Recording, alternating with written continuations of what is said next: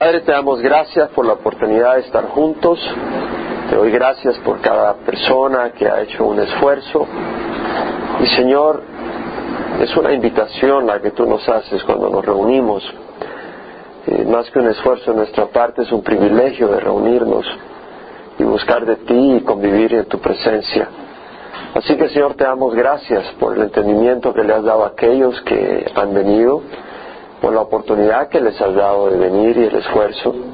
Y Padre, Padre, te rogamos que te glorifiques esta noche, que bendigas, restaures a tu pueblo, guíes, corrijas, ilumines, fortalezcas. Y Padre, yo te ruego también por aquellos que vienen en camino, que tú les facilites la venida. Aquellos que tal vez están luchando si venir o no venir, tráelos, Padre. Y aquellos que no están viniendo cuando tú los llamas, de su corazón, Señor. Y te rogamos que tú seas honrado esta noche en nuestra congregación. En nombre de Jesús. Amén. Vamos a estudiar el Salmo 23 con la ayuda del Señor. Es uno de los salmos favoritos del pueblo de Dios a lo largo de la historia de la iglesia. Es un bello salmo, yo le, yo le animo a memorizárselo es un precioso salmo, tiene palabras de mucha bendición y de ánimo para el cristiano. Dice, Jehová es mi pastor, nada me faltará. Dice el Señor, pero la palabra Señor está en mayúsculas cada letra, por lo tanto la palabra original es Jehová. Jehová es mi pastor, nada me faltará. En lugares de verdes pastos me hace descansar, junto a aguas de reposo me conduce. Él restaura mi alma me guía por senderos de justicia por amor de su nombre. Aunque pase por el valle de sombra de muerte, no temeré mal alguno, porque tú estás conmigo. Tu vara y tu callado me infunden aliento. Tú preparas mesa delante de mí en presencia de mis enemigos. Has ungido mi cabeza con aceite. Mi copa está rebosando. Ciertamente el bien y la misericordia me seguirán todos los días de mi vida, y en la casa de Jehová moraré por largos días. David era un pastor de ovejas. Él sabía lo que tomaba el cuidado de las ovejas y además eh, él expuso su vida en varias ocasiones. Cuando peleó contra Goliat, le explicó a Saúl cómo él había rescatado a las ovejas del oso y del león y había protegido a sus ovejitas. Y pues podía él entender cuánto más el buen pastor Jehová iba a protegerlos, iba a protegerle a él. Por eso dice, Jehová es mi pastor, nada me faltará.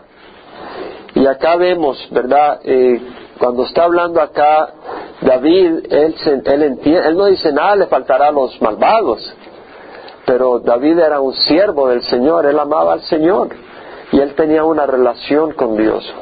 Nosotros no podemos esperar eh, confianza en las cosas de Dios si tenemos una relación hipócrita con el Señor, si tenemos una relación falsa con el Señor, si estamos caminando con el pie en el mundo y con el pie en las cosas de Dios, no vamos a tener la fuerza para realmente sentir confianza cuando hay crisis.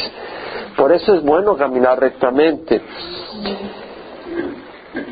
Entonces vemos que el Salmo 84.11, por ejemplo, dice, Sol y escudo es Jehová Dios. Voy a mencionar muchos versículos, si usted tome la referencia. Dice, Sol y escudo es Jehová Dios. Gracia y gloria da Jehová. Nada bueno niega a los que andan en integridad. Eso lo dice el mismo salmista. Nada bueno niega a los que andan en integridad, o sea, nada me faltará, lo que dice el Salmo de David 23.1. Jehová es mi pastor, nada me faltará.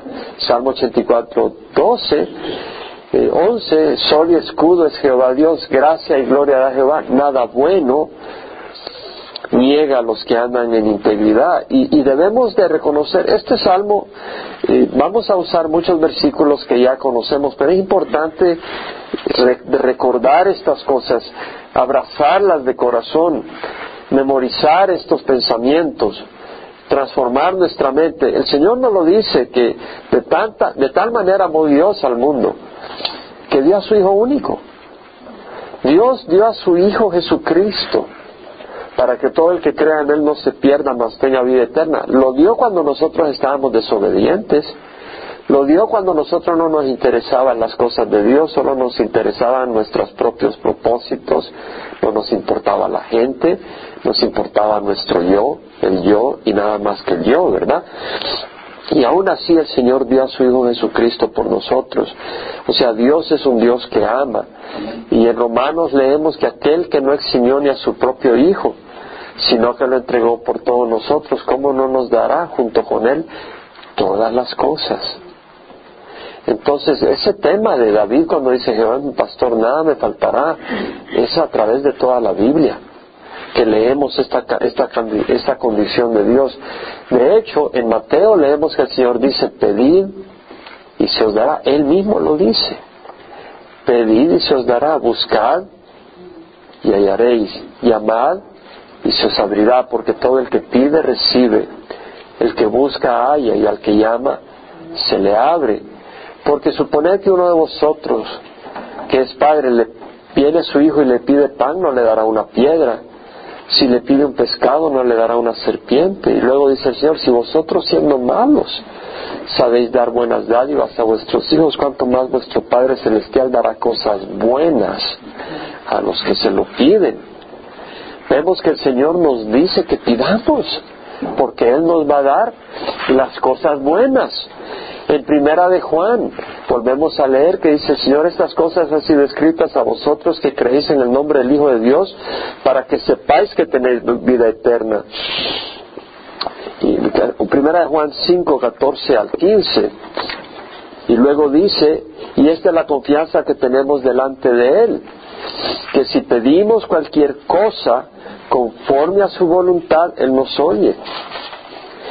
Y si sabemos que Él nos oye en cualquier cosa que pidamos, sabemos que tenemos las peticiones que le hemos hecho. Primera de Juan 5, 13 al 15. Entonces vemos que el Señor nos está diciendo que si pedimos cualquier cosa conforme a su voluntad, Él nos oye. Y si sabemos que Él nos oye, sabemos que tenemos las peticiones que le hemos hecho. ¿Tú crees que ¿Un pastor no se interesa que sus ovejas estén bien alimentadas? ¿Tú crees que un pastor no se preocupa para que sus ovejas no sufran frío? ¿Para que estén protegidas contra los lobos? ¿Que no estén enfermas? ¿Que estén felices? ¿Que estén contentas? ¿Que estén tranquilas? ¿Que estén sanas? Eso es lo que quiere un pastor. Y le va a dar lo que necesiten. Y si un padre el mejor padre de este mundo le va a dar a sus hijos lo que necesitan, cuanto más nuestro Padre Celestial. Tenemos que recordar esto en medio de tu circunstancia de hoy. No lo espiritualices como algo mental y ya. Hoy se aplica esto en tu vida. Jehová es mi pastor, nada me faltará. En Isaías 44:15, Dios mismo dice, ¿puede una mujer olvidar a su niño de pecho sin compadecerse del hijo de sus entrañas? Aunque ellas se olvidaran, yo no te olvidaré. El mismo Dios dice, ¿me puedo yo olvidar de ti, Israel? Dice, aunque una mujer se olvide de su niño de pecho, no se puede, eso es ilógico. Pero si aún una mujer se olvida, es más fácil que una mujer se olvide del bebé que tiene en sus brazos amamantándolo, a que yo me olvide de ti, dice el Señor. Ese es el Señor al que servimos. Cuando vemos en Jerusalén que el Señor va bajando y dice Jerusalén, Jerusalén la que mata a los profetas y apedrea a los que son enviados, ¿cuántas veces quise juntarte como una gallina a sus polluelos debajo de sus alas, pero no quisiste. O sea, vemos que el Señor hasta se asemeja a una gallina. Y una gallina cuando viene la tormenta o algo, ¿cómo se le, se le acercan los pollitos y cómo los abriga? Y el Señor dice, a ustedes que son malvados, ¿cuántas veces quise yo abrigarlos como una gallina a sus pollitos? Y no quisieron. El problema no es que Dios no nos quiera dar protección. El problema no es que Dios no nos quiera proveer. El problema es que nosotros no queremos. Tenemos un corazón duro, tenemos un velo. Pero eso antes de venir al Señor. Ya cuando venimos al Señor, Dios trabaja en nuestras vidas. Eso no quiere decir de que Dios nos va a dar todo lo que queramos, ¿verdad? Porque un padre no le da todo lo que quiere a su hijo. Eso es lo peor que puedes hacer. Si tu hijo solo quiere dulces, le va a salir diabetes muy rápido, no va a tener nada de nutrición, se le van a caer los dientes, eh, no va a tener fortaleza, no va a tener sanidad. Un padre no le da todo a sus hijos. Un niño de tres años quiere un cuchillo filudo, no se lo vas a dar. No le vas a dar fósforos para que vayan a jugar con ellos, porque no tienen la capacidad de manejar esas cosas. Oh, es muy interesante le puede atraer. Un niño puede ir a la playa y le puede gustar ir al pero tú no lo vas a dejar solo. El niño puede que no entienda porque no lo dejas solo, ¿verdad? A un niño no lo vas a dejar, a una niña de 12 años no la vas a dejar en la noche en la calle jugando, jugando con sus amiguitas a las 11 de la noche, ¿verdad? Porque sabes que hay gente malvada que puede tener mala intención. A tus hijos no lo vas a dejar hablar con los extraños porque sabes que hay gente mala. Tal vez tu hijo no pueda entender, pero en el tiempo oportuno va a entender. Entonces vemos de que uno de padre le va a dar a sus hijos únicamente lo que es bueno, no lo que te piden necesariamente. Y a veces es una lucha, porque a veces tú quieres darle disciplina a tus hijos y dentro de esa disciplina les quieres mostrar ciertas ah, conocimientos, ciertas eh, actitudes, ciertos hábitos cierta manera de pensar y es como que estás luchando contra una roca. ¿Cierto? Y tú quieres enseñarle porque sabes que quieres hacer de ese joven un hombre y que un día va a agradecerte. Pero ahí están luchando contra ti, ahí están resistiendo contra ti. Pero uno de padre busca lo mejor y uno dice, bueno, así son los adolescentes y no somos muchas veces nosotros así con el Señor. Ahí está el Señor queriendo, y, queriendo moldear en nosotros ciertas cosas. Pero nosotros ahí estamos resistiendo. Pero ahí dice la palabra del Señor, el Señor es mi pastor, nada me faltará. Quiere decir, interesante, la palabra nada me faltará, escasez, que quiere decir no voy a carecer nada, no voy a estar necesitado, falto de algo necesario. Pero hay algunas traducciones en inglés, la King James Version, la New King James Version, la English Standard Version, la New American Standard Bible, la Revised Standard Bible, todas esas traducen I shall not want, o sea, no voy a desear. En otras palabras, no voy a tener esa inquietud de que quiero porque ya estoy contento con lo que, lo que Dios me ha dado.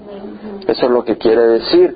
No es como un niño que está todo el tiempo, papi quiero esto, papi quiero lo otro, ¿verdad? Que uno está siempre insatisfecho, ¿verdad? Y le das esto, pero quiere lo otro también. Y le da lo otro, pero quiere lo otro. Eh, el salmista dice, no, yo estoy satisfecho. Entonces entendamos que es necesario reconocer que Dios sabe lo que nosotros necesitamos. Y en Proverbios nos dice, confía en Jehová, porque tú le puedes pedir algo al Señor. Él ha prometido dárnoslo, pero si no lo da, tal vez no es su voluntad. Y la voluntad de Dios es perfecta, como dice Romanos. ¿Verdad? Todo lo que es bueno, aceptable y perfecto. Es una voluntad buena, aceptable y perfecta. En Mateo 4:4 el Señor Jesucristo le dijo al diablo, eh, no solo de pan vivirá el hombre, en otras palabras, cuando Satanás lo tentó que comiera pan, le dijo, no voy a buscar pan hasta que el Señor me lo dé. ¿Sí me entiendes? O sea, vemos y debemos de estar con un espíritu de contentamiento ¿Tú crees que David tenía todo lo que el mundo ofrecía? En ese momento que dijo, Jehová es mi pastor, nada me faltará. ¿Tú crees que tenía todo lo que el mundo ofrecía? No. Pero él estaba satisfecho. Y eso es lo que Pablo llegó a decir, he aprendido a contentarme cualquiera que sea mi situación, es decir, he aprendido a decir, Señor, lo que tú me des en la mesa está bien. Es como cuando viene alguien y te sirven en la mesa, o te sirven frijolitos, te sirven tacos, y tú estás contento, o tú puedes decir, no, pero yo quiero pollo, no, pero yo quiero una chuleta. Y no hay ese contentamiento, ¿verdad? A veces eh, en un hogar, ¿verdad? Ya sea el esposo o los niños, no, que no quiero esto, que no quiero lo otro, y es un problema. No se contentan con nada. Y ahí está la pobre mamá y esposa tratando de complacer, ¿verdad? Pero no hay ese contentamiento. Pablo dice, aprendido a contentarme cualquiera que sea mi situación. Sé vivir en pobreza y sé vivir en prosperidad.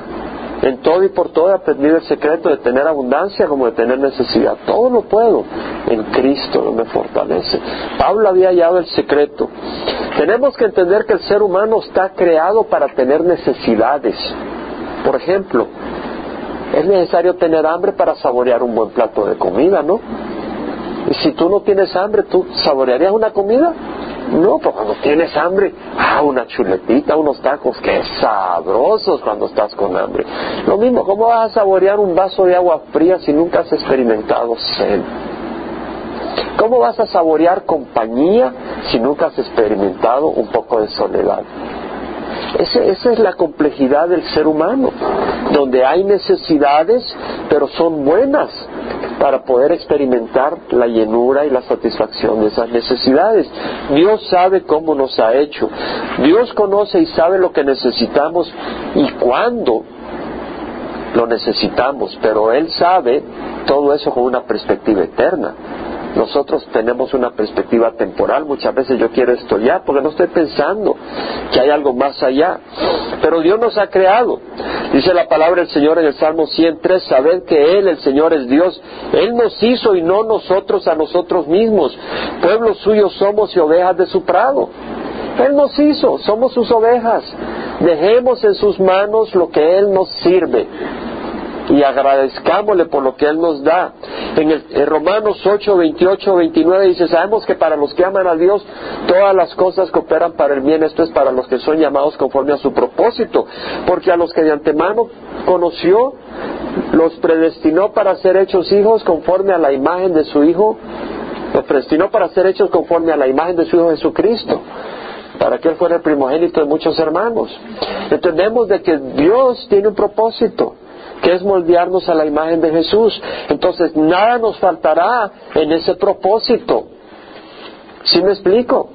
En ese propósito, si tú estás forjando un competidor olímpico y eres un buen ah, coach, o cómo se dice en español, un buen entrenador, tú le vas a dar privación, porque necesitas ser privado de ciertas cosas, ¿no?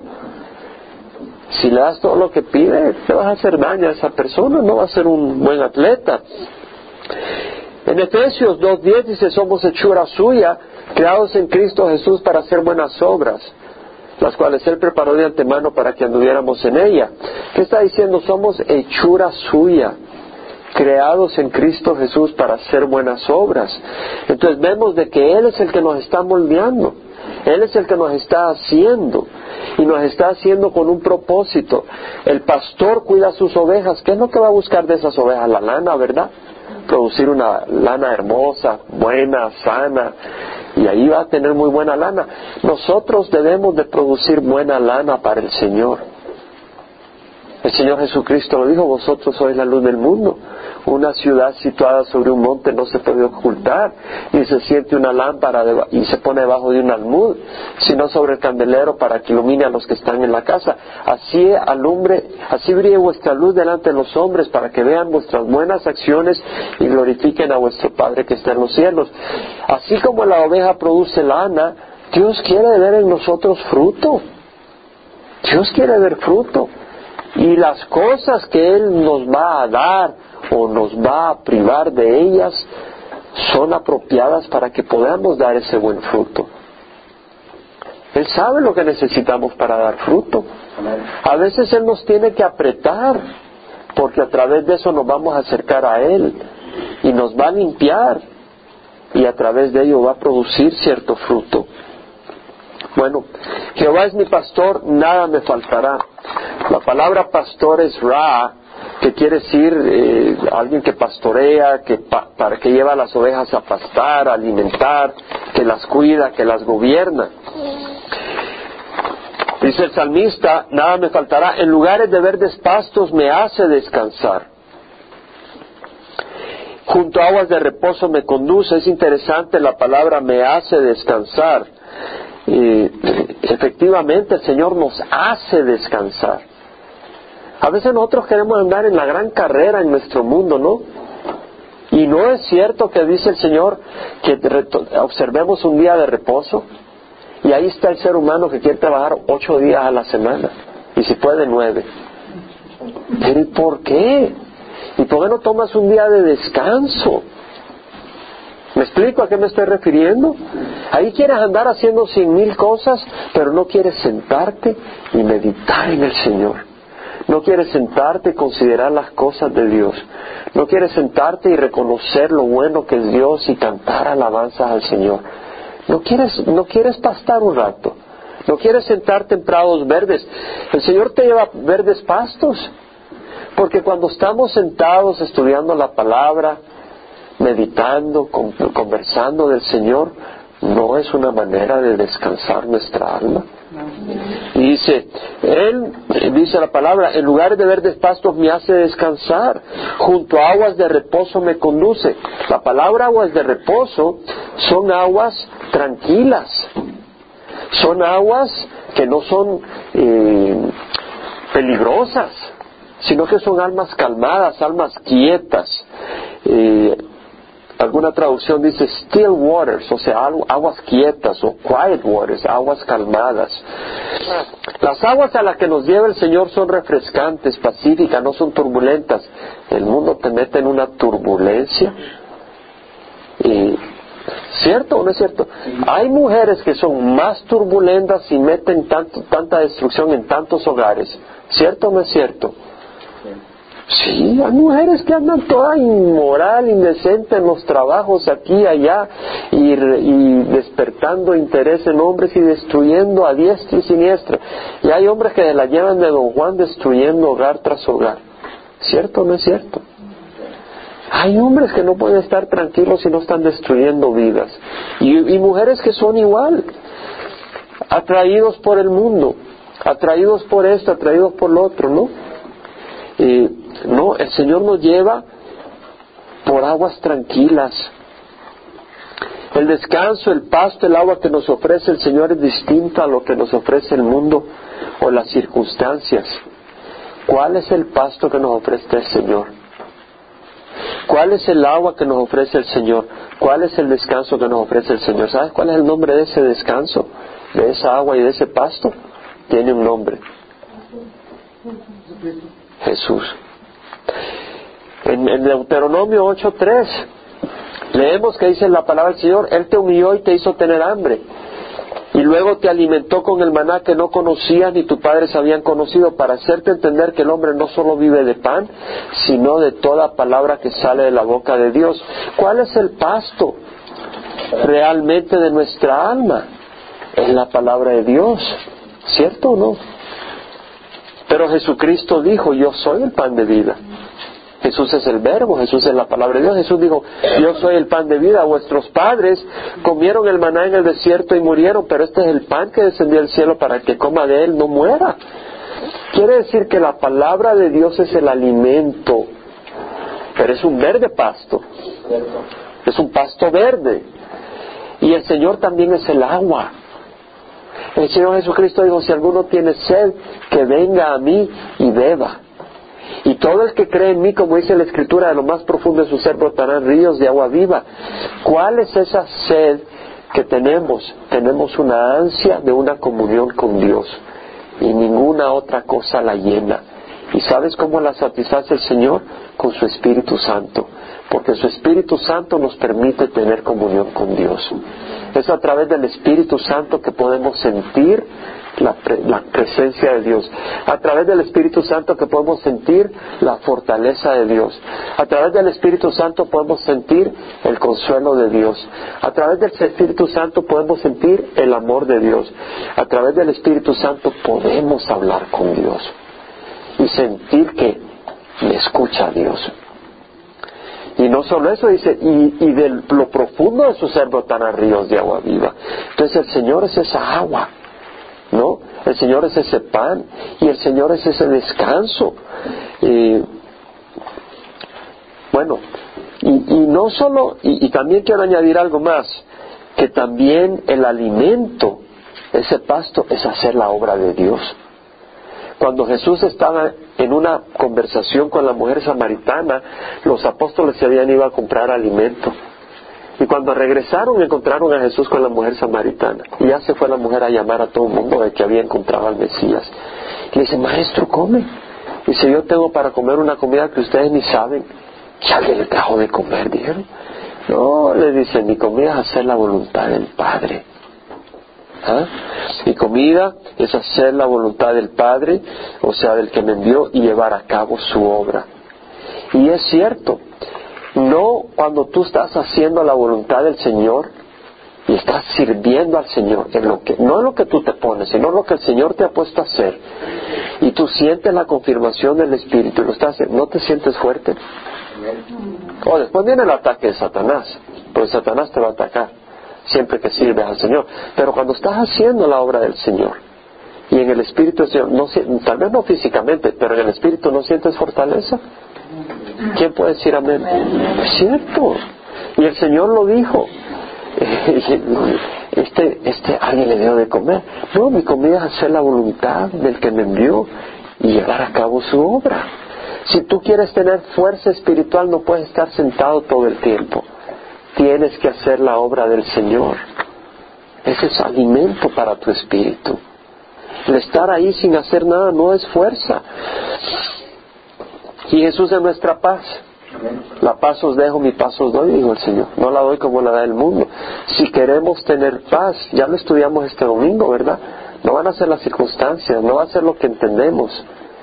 Va a estar en el Señor.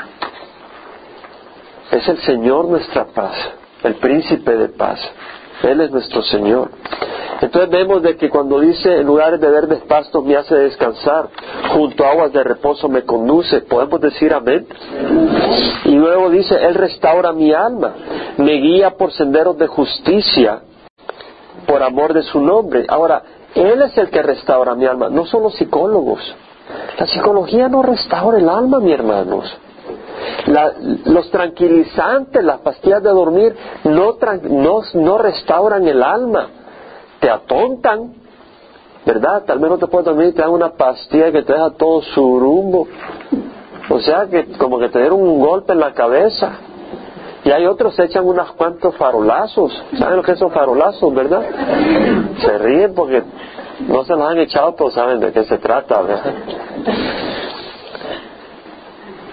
porque quieren o se drogan o andan en eh, fornicación, pero la fornicación no restaura el alma. Hasta te hace sentir más culpable y todo lo que puedas sentir por andar de malvado. O, el entretenimiento no restaura el alma. Yo puedo ver una puesta de sol y, y comunicándome con Dios en el Espíritu, mi alma se restaura.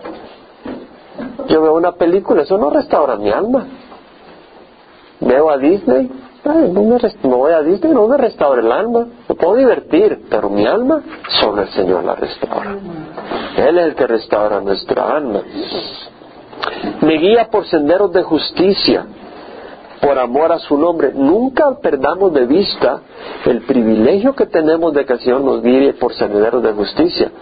Richard Nixon dijo, el problema no es hacer lo correcto, el problema es saber qué es lo correcto. Así dijo ahí en desesperación como presidente todos los problemas que tenía. Decía, es que el problema, muchos, muchos gobernantes en Washington están ahí queriendo saber qué es lo correcto muchas veces. Ojalá que sea cierto, ¿verdad? Y que no, que no sea otro, otras cosas que tienen en la mente. Pero Dios nos hace saber qué es lo correcto. ¿No dice el Señor Jesucristo en su oración sacerdotal, Padre, santifícalos en tu verdad, tu palabra es verdad? Dios nos ha dado la verdad, lo que es correcto, la palabra. ¿No dice el Salmo 119, 105, lámparas a mis pies tu palabra y luz? Para mi camino tenemos luz. Entonces me guía por senderos de justicia. ¿Cuál es ese sendero de justicia? Tiene nombre. Jesús, yo soy el camino, la verdad y la vida. Ese sendero de justicia no puede ser nadie menos que Jesús. Él mismo nos cubre de justicia.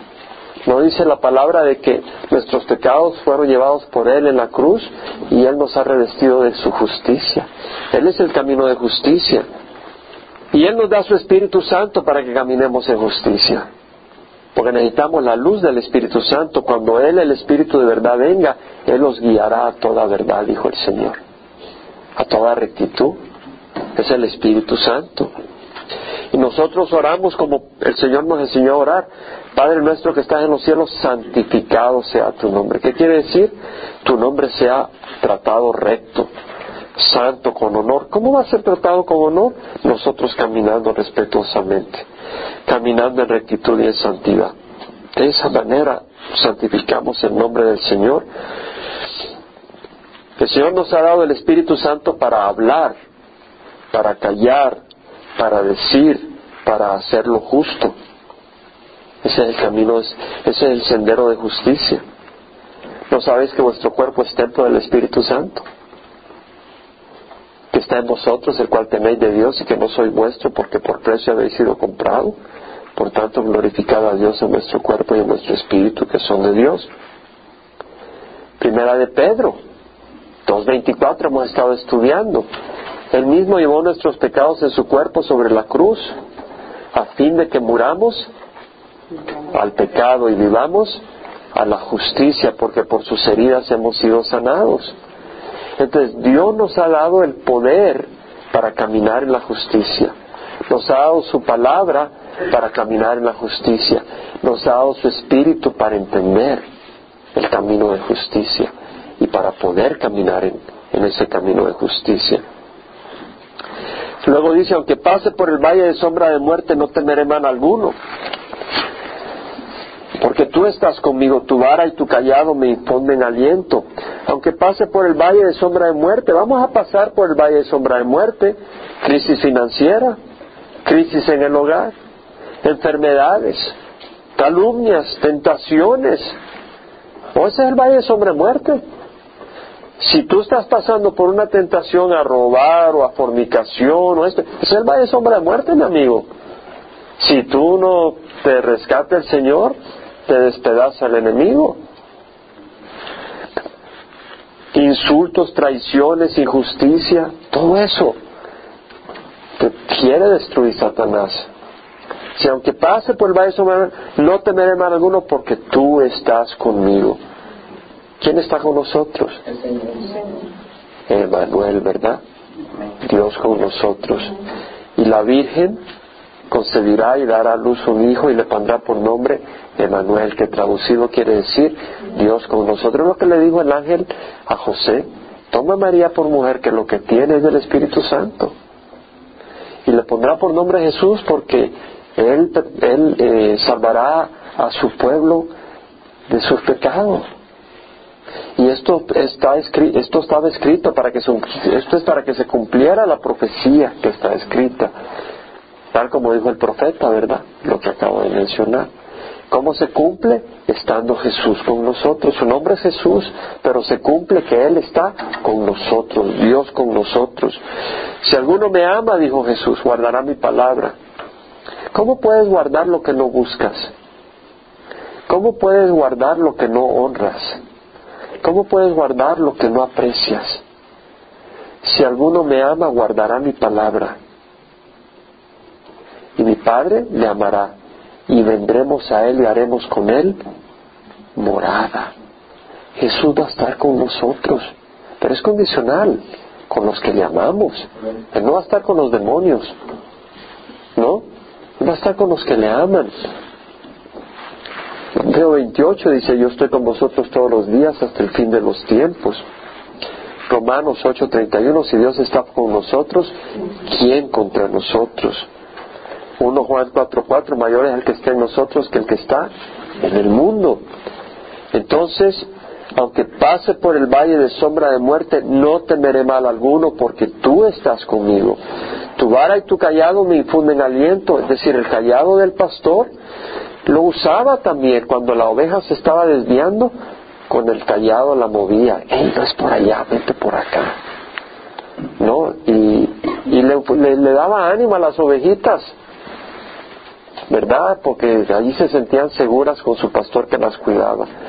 Y nosotros podemos sentir eso porque hey, estamos caminando en nuestro camino, ¿verdad? Y hay alguna crisis. O empezamos a actuar como no debemos, ¿verdad? Y sentimos la vara del Señor. No de golpe, pero la vara de guía, de corrección, ¿verdad? Hey, no es por ahí. No es por ahí, es por acá. Y sentimos esa vara. ¿Quién necesita la vara del Señor? No estoy hablando de golpes, pero de corrección, de guía constantemente. ¿Hay algún día que no necesites la palabra del Señor? Todos los días necesitamos la palabra del Señor. Pero si no abrimos la Biblia, si no memorizamos escritura, ustedes se dan cuenta que yo memorizo escritura. ¿Sabe por qué la memorizo? No lo hago por ustedes. Lo hago porque yo amo la palabra del Señor y yo la necesito. Y lo hago por ustedes también, porque quiero compartir y quiero compartir con, es decir, uno quiere aprender la palabra del Señor, pero no es para impresionar. ¿Sí me explico cuando digo no lo hago por ustedes? No es para impresionar. Yo amo la palabra de Dios. Yo me quisiera memorizar toda la escritura, pero es importante memorizar la palabra de Dios. La palabra que yo memorizo, yo la repito muchas veces en muchas ocasiones en mi vida constantemente, la paso repitiendo. Se presenta una ocasión, aplico esa palabra. Para eso nos ha dado Dios la palabra. Entonces, hermanos, yo les animo a que estudiemos la palabra, a que memoricemos la palabra. ¿Cómo vas a tú mantenerte firme en los momentos difíciles? Es la palabra la que sostiene. ¿Quién ha experimentado eso? Estoy hablando en serio. Tal vez no lo has experimentado. Memoriza palabra. Memoriza palabra. Que en el momento de la circunstancia, el Espíritu te trae ese versículo y tú lo aplicas y hay fruto. Yo te doy testimonio. Yo he visto a la palabra de Dios ser efectiva. Hay alguna circunstancia y menciono esa palabra, pero la menciono porque sé que es cierto. No la menciono como una talismán, sino que sé que es verdad. Y la menciono y esa palabra se cumple. Se cumple. Entonces vemos. Y luego dice, tú preparas mesa delante de mí en presencia de mis enemigos. ¿Qué estamos haciendo ahorita? Estamos comiendo, ¿verdad? Ahí están los demonios, bravos, tan molestos, pero hay que se molesten. Aquí estamos comiendo a gusto, ¿verdad? Tú preparas mesa delante de mí en presencia de mis enemigos. Así es el Señor. ¿Ah? Y has ungido mi cabeza con aceite. ¿Qué es el aceite? En el Antiguo Testamento y aún en el Nuevo Testamento, en el tiempo de Jesucristo, cuando tú venías de una jornada amplia, venías cansado y llegabas a visitar a alguien, ven hermano, y te, echaban aceite en la cabeza y te refrescaban con el sol, ¿me entiendes? Tan caliente, venías todo ahí quebrantado de la piel, ya te echaban aceitito y, no vaselina para hacerte el pelo como acá, sino que para refrescar, ¿me entiendes? Era un símbolo, y era un símbolo del Espíritu Santo. Y vemos cómo el Señor eh, nos, uh, nos unge. Eh, la cabeza, el aceite representa también la sanidad del Espíritu Santo. ¿Y sabes qué? Nuestras mentes tienen que ser sanas. Y el único que las sana es el Señor. Y la sana. Yo he experimentado, no es que he llegado ahí, pero he experimentado mucha sanidad en mi mente con la palabra del Señor. Y me falta todavía más que experimentar. El Señor me ha ido sanando la mente es un aceite. Él, dice la palabra, ha surgido mi cabeza con aceite, mi copa está rebosando. ¿Quién ha experimentado el gozo del Señor alguna vez? El fruto del Espíritu es amor, gozo, paz, paciencia. Ah, no, pero mira las circunstancias. Es que estás volviendo a hacer lo que hizo Juan Bautista, ¿verdad? Puso los ojos en las circunstancias. Quítalas de ahí. Ponlas en el Señor. Por eso necesitamos reunirnos con frecuencia, hermanos. Por eso necesitamos buscar del Señor, alabar al Señor, estudiar su palabra, convivir en el Señor. ¿Por qué? Porque todo el mundo está ahí bombardeándote. La carne. ¿Cuántos, ¿Cuánto tiempo te bombardea la carne? Todo el tiempo. O, o, la dejaste la dejaste ahí en el garage un rato. ¿Verdad que no la dejaste? No la puedes dejar en el garage. La quisieras dejar por ahí, ¿no? No la puedes, ahí donde vas, ahí anda. Sin vergüenza la carne, no te deja en paz. Ahí anda donde vas, ahí va la carne. ¿Y el mundo? Te vas a la luna y, y te encuentras un cohete chino o la bandera de Estados Unidos y no sé qué otra propaganda. No te puedes, mientras estemos en este mundo, ahí va a estar el bombardeo. Y el diablo por todos lados anda. Por todos lados. Hay una guerra constante. Ciertamente el bien y la misericordia me seguirán todos los días de mi vida y en la casa de Jehová moraré por largos días. Esa es la promesa del Señor. Y recordemos, ¿verdad? La promesa del Señor ciertamente el bien y la misericordia. No dice los placeres, no dice las riquezas, aunque hay placeres sirviendo al Señor, aunque hay bendiciones, comida, algún ingreso aquí o allá.